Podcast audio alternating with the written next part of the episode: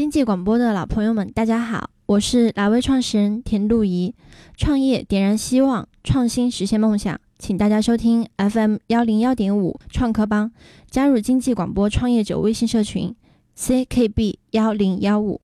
今天啊，这位创始人他把比如说像健身、还有舞蹈、还有美术放在了一个空间里来做。他做的这个空间叫什么呢？一会儿我们听他自己来介绍一下。我们现在有请田露怡跟大家打一个招呼。Hello，大家好，大家好，我是田露怡，是哪位的创始人。今天呢，也是很很荣幸被邀请到创客帮这边，然后跟大家讲一下一个我自己的故事。刚才我们说到哈，la vie，那这个词语应该是法语哈，嗯，意思是什么意思呢？呢？嗯、因为 la vie 它拼出来是 L A V I E，、嗯然后这边本来就是说法语里它就是生活、生命的意思。嗯嗯、然后另外一方面就是我们的 logo 是 L E，然后翻译英语的话是 life experience，、哦，对，生活体验。那生活体验，其实你们做的是一个生活体验的场馆。对，是是是。呃，在重庆这样的场馆多吗？呃，没有，重庆这边我们是做的第一家。那除了你们做这样的场馆，重庆别的公司有也做这样的跟你同样的类型的场馆吗？嗯，没有单方面的，它会有，比如说会有美术教学，或者是说舞蹈，或者是说健身，嗯但是一个综合这样的体验馆，现在目前重庆还是没有的。然后这是一方面，然后二一方面就是说我们的每一个单项，它其实都呃不同于传统的形式，而且对它的玩法会很多。嗯，哦然后我们最开始做这个的出发点就是说呢，嗯、觉得重庆现在经济发展非常快，嗯嗯那么大家的生活品质也会慢慢的有提高。那么我们也就是说，想在现在的这个社呃时代里面，想为大家提供一个更新的玩法，一个新的生活方式。嗯，我们想要聊的是啥？呃，根据你的创业，我觉得在做这个之前，你说你自己是一个连续创业者，对对嗯是。那你其实也没毕业多久，但是在刚上学的时候，就是那种大学的生活当中，你有没有做过你的创业项目？嗯，有的。当时是因为其实大学的时候，呃，还算是蛮用心的，因为嗯我学的设计嘛。然后当时大学就有各种，反正奖学金呀，然后市级荣誉呀这样的。嗯呃，然后也会做一些小团体，然后也会做主持这些。嗯、但是在我大三的时候，我就成立了第一家就是装饰设计公司。也就是说，你的第一个创业项目是大三的时候开始做的，对对，做这个装饰设计公司。当时做装饰设计公司这个火吗？嗯，其实装饰设计公司其实在重庆还比较多。然后嗯大三那一年的时候，可能也就是所谓的三年前吧，嗯嗯因为我毕业没多久。嗯嗯、然后那个时候就是整个一个地产经济还是不错的。嗯嗯那么，那么呃，就是说室内呀、一些设计和施工，大家都是需要的。嗯而当时我是有一个合作伙伴，一个姐姐，嗯，然后我们当时都比较喜欢这块，而且我是学设计的嘛，然后等于说，其实我在呃整个一个设计理念上面，我还是比较占优势。然后当时我们就有一些很多的想法，然后我们就开始成立了这个公司，整体其实运营下来也是蛮不错的。这是你的第一个创业项目。对啊、有没有找到钱呢？呃，有算是我的第一桶金嘛，因为当时是爸妈投资，他们也非常的支持我。哎，大学的时候父母就支持你创业了。对对，因为其实这比较少见，一般的话，对啊，对，一般都会说，嗯、觉得孩子还没成熟，然后父母是不会花钱给你去做事情的。嗯嗯但是我家里本来自己爸妈也都是生意人嘛嗯，，对，做生意。嗯、你去尝试一下，哪怕如果是亏了，你学了也好。在家长看来，可能刚才你说的，说可能尝试一下，其实无所无所谓亏或者是赚，我们把这个经历做了，然后之后自己有一点进步啊，学习到很多的东西。嗯，那家里面，如果说你在搞这个创业项目的时候，大学时候他们是支持你的，嗯说让你做这个装饰公司，而且这个装饰公司你刚才说到了，说是你人生当中的第一桶金。对。那做了这个装饰公司之后，你还做过哪些项目？装饰当时赚了大概二十左右吧，二十万。嗯。嗯，然后，但是后来就投了一个小小酒馆，哦，小酒馆，嗯。然后现在小酒馆其实也还有一点小名气，但是小酒馆后来因为大家股东都是年轻人嘛，嗯嗯。但是在嗯经验管理上面还是欠缺，哦。所以哦后来就没有继续再做。，OK，呃，装饰公司、小酒馆，然后做到现在拉位，呃，三个创业项目，对，拉位是第三个，对。那当时做这样就是毕业了嘛，毕业肯定面临找工作的问题啊。对对，你家里面支持你创业吗？嗯，其实当时我觉得家里是不同意创业的。刚毕业的时候，家里不同意，对他会觉得我给你安排了事情，希望女孩子会按着家里的一条路去走，稳定，稳定。对，嗯。然后，但是我自己的性格来说的话，我是希望，就其实我还是不是说我好强吧，嗯因为女孩子其实我也好强不到哪里去，只是我觉得爸妈管我的时候会有一些嗯、呃想法，他会觉得应该去做点事情，就自己有一些所谓的志气嘛，嗯嗯。嗯，然后我当时也觉得，父母当时其实也是年轻的时候苦过来，嗯，然后创造了很多东西是为我的，嗯。那么我也希望，虽然不说同等的，但是我希望我也有能力为我的下一代创造些什么，嗯，也就就是这样的心态，你自己有一个创业的心态在那对儿。对对然后父母无论说他们嗯一开始的时候可能会不太同意，对觉得好像稳定的工作肯定很好。嗯。呃，在我们创客帮做客的创业者，有很多刚开始创业的时候他们都不同意，嗯。但是做着做着回不了头了，也没办法了，对对，就这么做下去了。是。一开始的时候不同意，后来同意了，同意了之后，但是你二十万，我觉得二十万的话，顶多够你玩一玩，根本不够做第三个项目。对对，因为其实当时的二十万我自己早都花完了，因为其中有有一年是这样的，嗯。就是有一年我可能花了很多的时间在国内外，然后去考察一下比较好的项目，在大四的时候吗？还是在毕业第一年？嗯、算是大四和毕业第一年的时候。哦，就是这个间隙哈。对。哦，你考察了国内外很多的项目。对，然后还有一些我觉得比较好玩的，然后嗯会去考虑这东西它好玩在哪里，嗯然后别人是怎么去经营的，嗯然后也会跟一些前辈去讨一些经验呀，然后聊呀，这样。嗯，你当时在国外待了多长时间？就包括自己来回走，大概花了多久呃、时间倒是不多，但是出去的次数比较频繁一点，嗯嗯主主要是为了想学东西嘛。嗯那你当时看到了怎样的一个趋势？然后你就在国内想做一个这样的创业项目。这个创业项目是在国外有同样的吗？它没有一个这样的例子，但是它会有类似的模式。嗯首先，第一点就是说，呃，因为国外它比国内是要快很多的，嗯嗯。然后一线比二线也要快很多。对，它有一个共同的趋势，就是说人们会对自己的生活品质要求会越来越高。嗯嗯比如说像健身，那我们也知道，健身就完全是他们的生活的一部分。嗯嗯他会觉得每天他应该去做的事情。嗯那么一线现在的健身他做的很好，嗯，那么二线他觉得也是趋势，嗯尤其是今年一年，整个一六年，大家也会觉得重庆现在开了很多健身房，而且也有数据现在表明，整个一六年重庆健身房现在增加了七十多家。哦，也就是说你也掌握了一些数据，然后包括自己的一些想法，嗯回来之后做。拉维他现在主要是做哪些方向呢？嗯、我们因为做的是一个综合模式，嗯，那么我们但是主营呢还是以健身为主。主营还是以健身为主。对，因为健身这一块儿的话，我们做的也是重庆第一家在做体适能的这个概念，大家可能会比较模糊，因为大家可能是觉得健身，因为我们看的比较多嘛，嗯就像海派啊这样的哈，因为他们是做的重庆做的非常大的，但是我们会区别于这些。首先第一点，我们的器械会有不同。体适能这个概念是什么个概念呢？体适能它其实是呃以前美国海军陆战队的一套训练体系。哦，啊，就是我我们学习了一些就是比较先进的玩法哈，哎然后拿到国内去教这些就是喜欢健身的人们。那你看做综合体验空间的话，面积肯定是很大的，占你大概的面积能有多大？整个的空间？嗯其实我们还好，我们室内只有三百五十平方。那三百五十平方够用吗？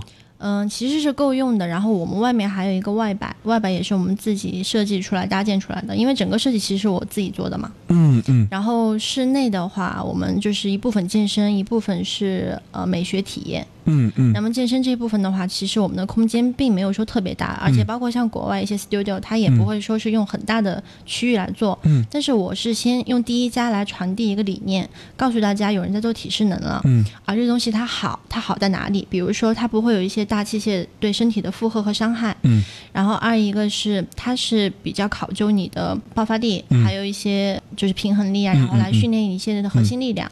那么它的训练效果就是 double 翻倍的，很快。呃，就是现在我们重庆地区的一些健身有没有做这样的？那你们做这个的优势在哪儿？嗯，重庆现在逐渐也有一些类似的。嗯嗯那我们在做的优势就是说，因为我们的教练其实很厉害，哦因为我们的教练他是国外的，他在专业上面这一块儿，嗯，我虽然不喜欢自己自夸自己哈，但是他确实很厉害，因为基本上每一个现在我们的会员，他的变化是非常大的，就平均像如果说是为了减脂塑形这一块儿，我们就是先说从体重和体脂的变化来说的话，嗯。基本上四五节课都能达到六七斤左右。哇，四五节课六七节，那其实效果还是很好的。对，哦，我们说哈，这个效果很好，但是我们现在今天讨论，肯定要讨论一个商业模式出来。对对。呃，你觉得拉威的商业模式，它能够在就是像重庆这样的，呃，可能一线。不算一线，然后二线又比一二线要好一点点。对这样的城市，它这种模式，有人说说这种创业项目拿到国内的话，或者说拿到这种呃，对，就是要特色化，对，啊，要特色化。对，那你们怎么把这个项目做出特色化？这个项目特色化之后，能否适应重庆人的一个节奏、一个感觉？首先是这样的，要说一个特色化的话，我们一个特点，除了说我的我说一个复合以外，因为复合以后它肯定会是一个发展大趋势，嗯因为单方。向的盈利点，它肯定是不足够的。嗯，那么，嗯，除了这一点以外，我们的每一项，我之前也有说过，它我是为了，就是说提供一个新鲜的生活方式，一个新的玩法。嗯，那玩法玩什么？就是我的每一个点，它跟传统不一样。我会避免一些传统的枯燥形式，因为我自己学舞蹈美术的嘛，我知道这些东西在传统上面来说它是很枯燥的。嗯嗯。那么我们怎么样去避免这种枯燥呢？比如说像健身，我们的互动性非常强，嗯，就动作的自由度会非常高。那么你会觉得你永远都会不够去学这些动作，嗯。然后包括一些所谓我们的团体课的互动性，然后你会觉得很嗨。就我们可以看见，像国外有一些视频的那种。很嗨的整整个运动感，比如可能一小时，但是你可能只感觉到啊二十分钟我就过了一小时。但是我看到重庆也有做这样的一些健身哈，比如像我们之前看到 S 马他们，嗯对，哎，还有包括拳击，哎，这方面都是快乐健身嘛。对对，快乐健身，快乐健身。其实你也想把这个快乐健身融入到这个你们整个的一个健身过程当中，但是这种快乐健身现在很多，嗯，你的优势在哪儿？我们的优势肯定是说你在，因为快乐这个东西，它只是说，呃，你体验过程中的一个一个感受。嗯嗯。但是我们更讲究的是客户体验感和你的一个专业度，就是你的效果。因为你不可能说这东西好玩，光好玩它没效果。嗯嗯。但是我们保证的，就之前我们有做一期活动叫无效退款，这一点我觉得可能很少就有健身房他会这么去说。因为无效退款这东西，呃，就肯定会非常考究你的专业性。对。但是确实也没有说我们现在接近，其实我们到现在开业试营业到现在嘛，两个月吧。两个月。嗯。现在我们的会员量，反正就是健身这部分的，呃，就五十不止吧。哦，那其实你们扩展的还是挺快的。嗯，但是这其实扩展里头，我有一点要提的就是。呃，也有人会问我说：“你们用什么样的办法？”对对对对，这个很奇怪。就是因为我之前采访过，就是师弟嘛，他们也做拳击俱乐部，瑞昂嘛。嗯。然后他们那个拳击俱乐部也是类似于健身类的嘛。嗯。呃，而且呃，他们用的一种方式就是说，呃，全部都是熟人带熟人这种关系。对。哎，慢慢的把这个口碑做起来。对，其实这个是比较靠谱的一点。靠谱的一点。对，因为其实线上线下我们都有在做。嗯，这种营销方式，可能收音机前的听众朋友们也有所了解哈，就是。比如说我这个产品好，我可能让熟人给另外一个人推荐，然后另外一个人可能先过来尝试，先过来玩一玩，玩了之后有可能下一次再来的话，他就可能办理会员了。对，其实体验这部分是最重要的。嗯，那你们是以会员制吗？呃，我们是会员制，但是不存在传统健身房的所谓的会费和年费。哦，我们是没有这样的，就是说你每花的一分钱都是花在自己身上的。哦，也就是说你们是。呃，会员制，但是你们不是那种年费形式，对？那你们走什么形式？啊？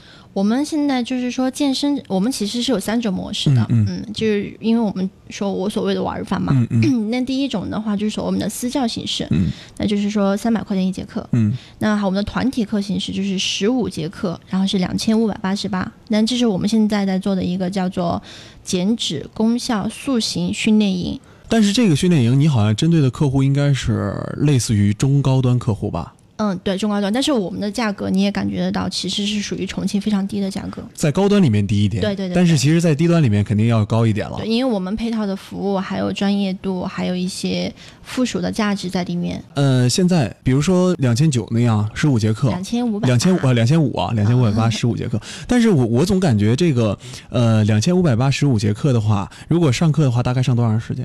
嗯，每一节课一小时。嗯，一共是能持续多少周期？持续两个月，两个月左右，两个月左右。嗯，你有没有看过其他的地方的一个费用？有看有看，嗯其实基本上在做这之前，我都把重庆跑遍了的。全部都看了。对对对，但我感觉这个这个价格优势其实没有太高的体现。嗯，其实价格是说实话，是我在看到就大众健身来说的话哈，我们的私教价格是偏低的，嗯嗯但，是我们的团体价格就是偏高的，中等吧，中等。中等。健健身这边是这个感觉。对呃，除了健身之外，这个空间里面我还能玩些什么呢？我们还能跳舞，跳舞对，然后还有美术。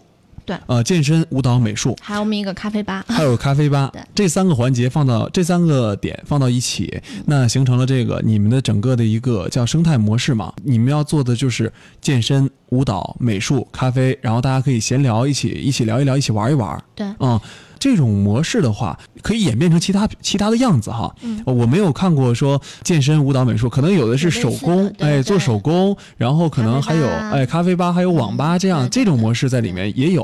嗯嗯，你感觉这样的一个商业模式的话，你们整个的能力能不能支付得起你们现在的房租开销？啊，这是完全没问题。你们大概你们大概现在已经盈利了吗？我感觉呃好像还困难吧在盈利，在盈利了每，一个月都在盈利。每一个月都在盈利对。，从开始到现在哇，那你们做的真不错。其实还行，因为是这样的，因为其实我也不是说我很有经验，嗯，但是我在整个一个事情的构思上面，我会比较缜密一点。就打打比方说，嗯可能大家都会做复合模式，这东西有人也跟我说过很好复制，将来以后它会复制。嗯哼，但是有一点就是我们要去考虑每一个板块，它在你的这个整个一个大体里面，它起到什么样的作用。嗯，打比方说我的咖啡吧，嗯我肯定是不会用咖啡吧一杯来赚钱的。对，因为它一杯其实对我来说也赚不了多少钱。嗯但是我是为了吸引更多的人留在我这里，延长在我店里的时间，慢慢的让它形成一种习惯性，哪怕就是说，鹦鹉饮品会做的很很漂亮，嗯然后又健康，比如像 smooth 这些，嗯因为我没看到重庆有人在做 smooth。那么，比如他觉得好喝好看，还有女孩子她会觉得我可以过来下午茶，嗯，然后或者是说我健身完了、画画完了，我可以有一个休息的时间，跟朋友聊的时间。那么形成了一种习惯和规律之后，它会慢慢就延长对你的一个依赖性。那么这一点也是比较重要的。也就是说，你想把这个就是这种模式做成一个就是生活圈层的这样的一个模式。呃，你怎么圈粉呢？现在我们其实各种方式都有试过，你跟我们说说哪种效果最好，也让收音机前的听众朋友们，因为如果说在在你们那个场馆啊，嗯三百多平米的话，其实房租还可呃在商圈呃在新月会哈新。月会现在其实那个地方，我觉得房租还不算太低哦。那你们能够做两个月就可以做到说已经在正正了正数了。对啊、正数的话，那肯定收音机前听众朋友们都想知道你这个流量怎么做大的，包括一些创业者们，他也很好奇。你跟我说说，你都采用了哪些方式，把你的粉丝们，把你的自己的这个呃圈层里面的人拉到这个场馆来锻炼健身？对，嗯首先第一点，其实我们最开始的营销模式是，比如说我们会通过一些概念性的东西来，就比如说最开始我刚刚开我这个店的时候，我是做了一期新闻发布会的，嗯嗯而且新闻发布会我当时是按照开业的形式来做的。嗯那一般来说，别人是不会去做品牌的发布会。哦，品牌的发布会，其实我当时只有一个目的，就是说邀请了我的朋友过来，让他们来感受这个东西。我的三个板块它是什么东西，地方在哪里，然后他会主动去发朋友圈。如果你的形式比较好，他会主动去发朋友圈帮你宣传，这是第一。那么我在刚刚开业的时候，然后我们就有发朋友圈，也喊朋友转发一下。在第二天的时候，我们平台我们是用的服务号嘛，服务号平台粉丝量就八百多，就第二天的时候。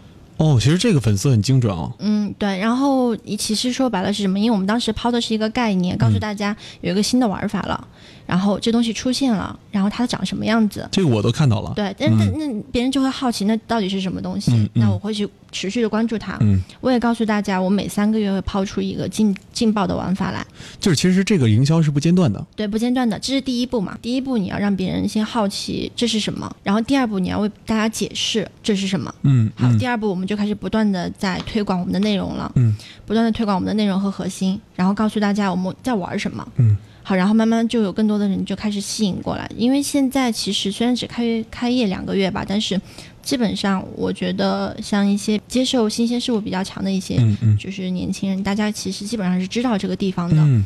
所以说我们现在，然后我们后来也试过，嗯，很多的营销模式，比如说线上的推广，嗯不管是微信、微博、网站，还是说我们的大众点评最基础的这些东西，线上的我们都在做。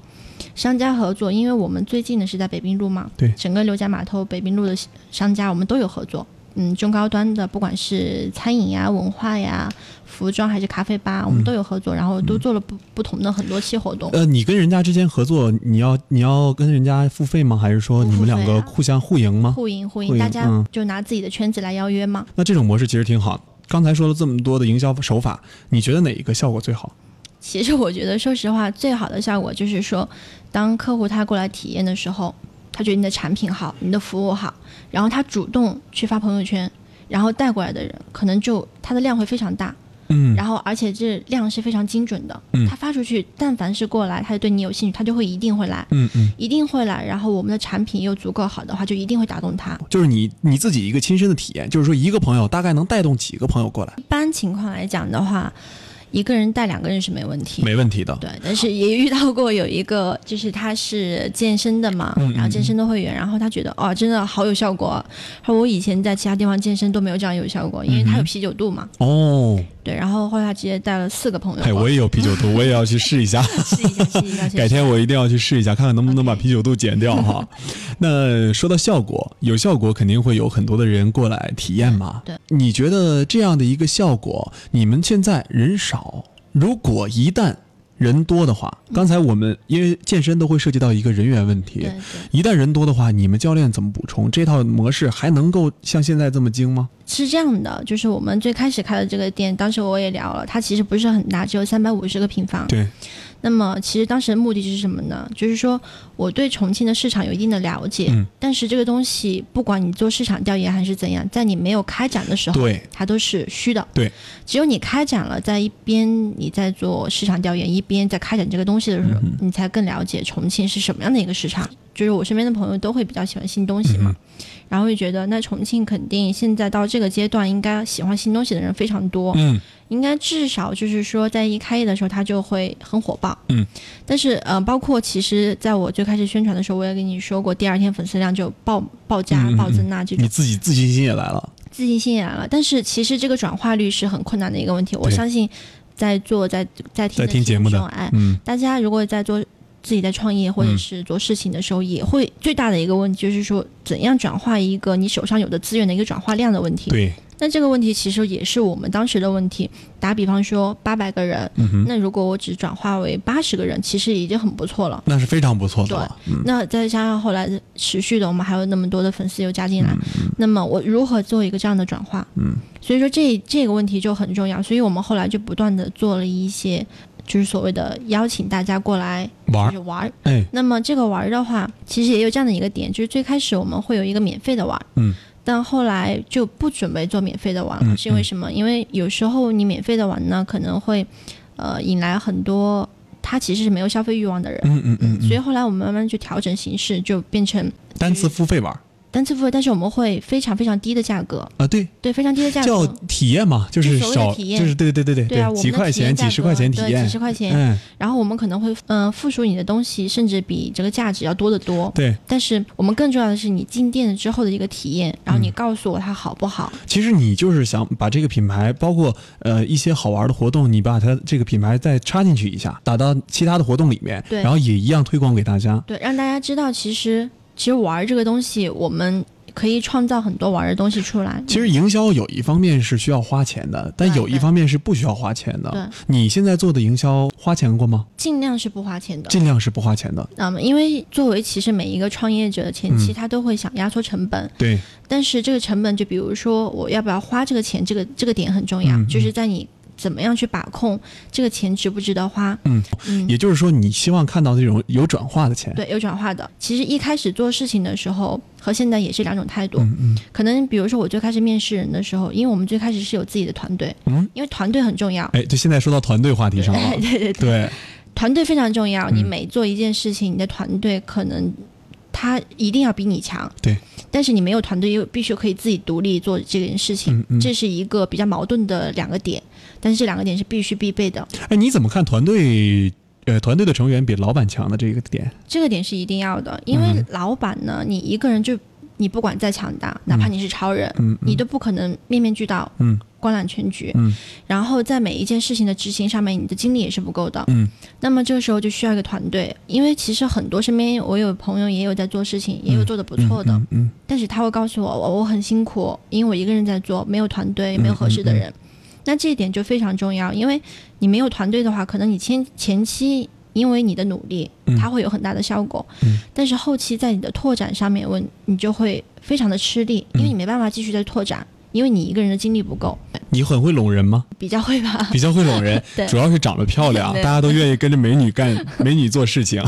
主要是我对大家比较好，嗯因为我们都是年轻团队，而其实每一个人的颜值也都很高，嗯但是做事情非常的认真。然后我会告诉大家，作为年轻人，我们是朋友，嗯，啊，我会愿意当朋友一样来对你们，但是前提就是我们工作上面就一定要踏踏实实的，然后每一个工作点我们要对自己要求非常高。嗯，但事实现在大家也这一点也做得非常好，所以说我的团队其实是给了我很大帮助的。他需要有地推团队是吧？对，需要地推，包括也有需要网推。需要网推，对地推、网推都需要。呃，地推它的效果好还是网推效果好？嗯，就是现在我们做实体，的话明，白。嗯嗯、其实准确来说，网推是做品牌营销，地推是做线下转化。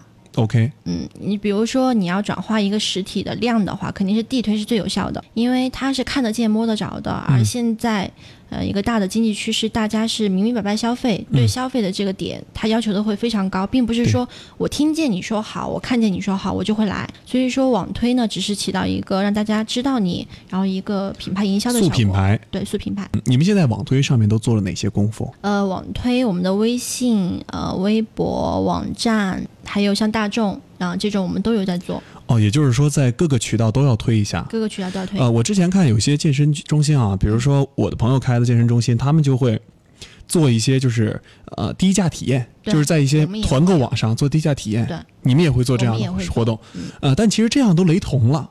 网推其实是比较局限的，嗯因为其实现在网推大家能想到的也只有这些，只不过我会换些模式。嗯嗯嗯打比方说，所我所谓的一些网推，我可能会有一些定向邀约，一些活动主题，嗯然后大家会过来。然后再比如说，因为我的一个优点是我们有三个复合体的模式，嗯那么我会有一些赠送。比如说，我之前其实有讲过，我们三个这样的模式，它其实是有一些共同点，因为有人也会问我，健身舞蹈是动态的，嗯而美术是静态的，为什么把它们结合在一起？但是其实表面上看它是有区别，嗯但实质上它的客户群是一个大的群体是类似的。比如说这个客户群，他肯定都是属于生活品质追求的人，然后会有一些呃闲余的时间和金钱，或者是愿意消费的人，嗯那肯定是他是这样的人，他才会说我花时间去塑造的一塑造我一个外外形以及我一个内在。我问你一个核心数据哈，啊就是你们现在整个的会员应该年龄层在什么样一个阶段？以前以为是年轻人和中年人，中年人，嗯，现在发现全是年轻人。现在发现全都是年轻人。对对，但其实，呃，有没有发现现在九零后是消费主力？哎，其实九零后真的是消费消费主力，九零后、八零后、八八五后消费主力，对真的是变成消费主力了对，而且我们这边基本上也都是八五后。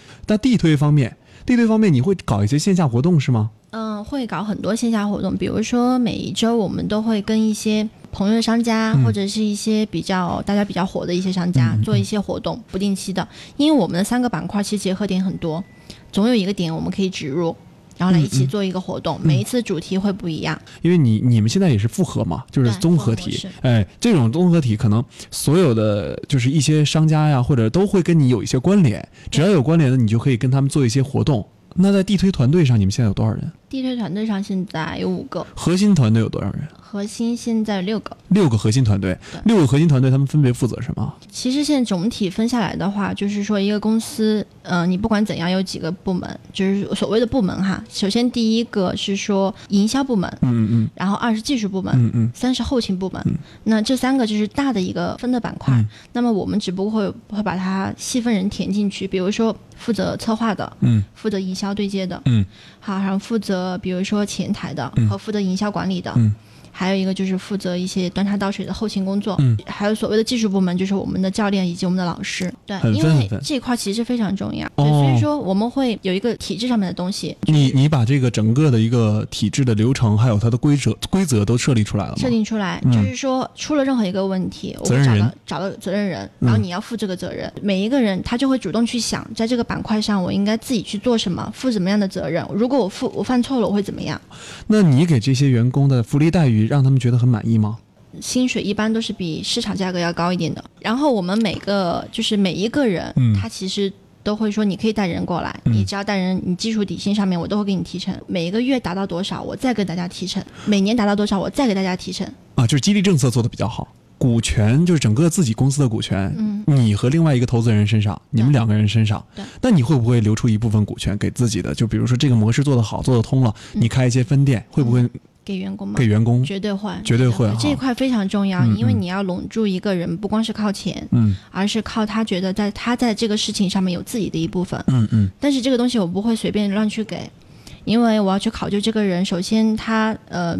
就是说，对你这个事情的责任心重不重？嗯嗯嗯二一个是他的能力好不好，嗯嗯，这两点都非常重要。所以说，不可能一开始我就会胡乱的给人家股份之类的。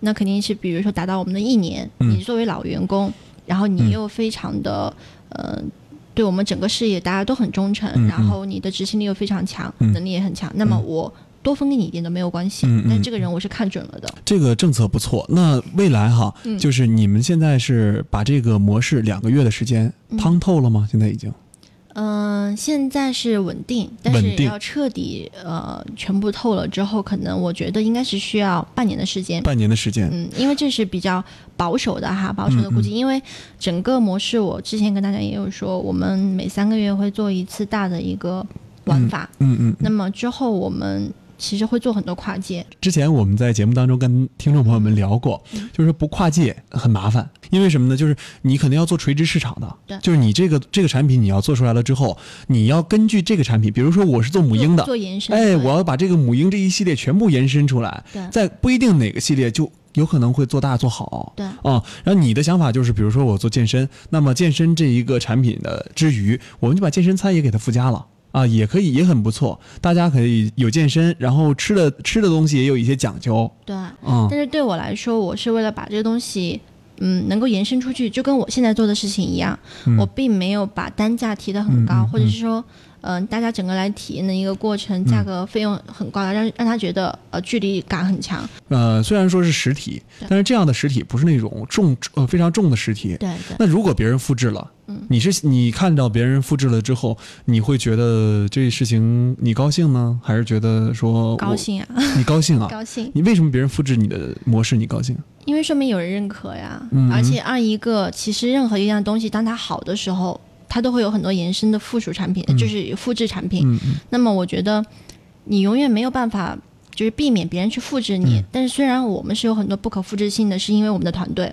但但是但是有很多哈，嗯就是我之前接触的创业者，他们公司的人，比如搞技术的，你刚才说的就是你们核心技术嘛，他们会挖走，嗯。嗯，会挖人，嗯，啊、这样的也有。对。啊，这种事情你可能也如果人家要复制的话，呃，把你的员工挖走，学你整套模式的话，嗯那你我估计你开心不起来的。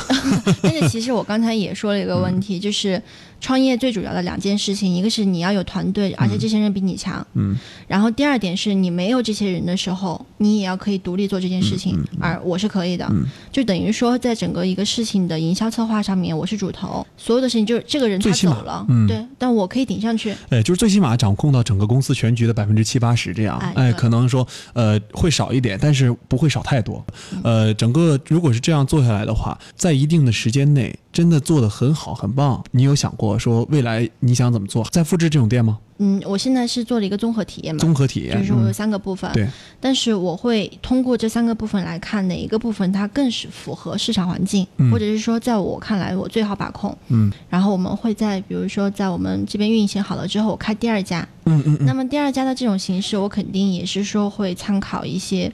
呃，一线和国外一些比较好的，但是又比较符合重庆市场的，嗯，嗯，我来再进行第二家，也想过自己做好之后扩张到第二家哈。啊、这是一定的。嗯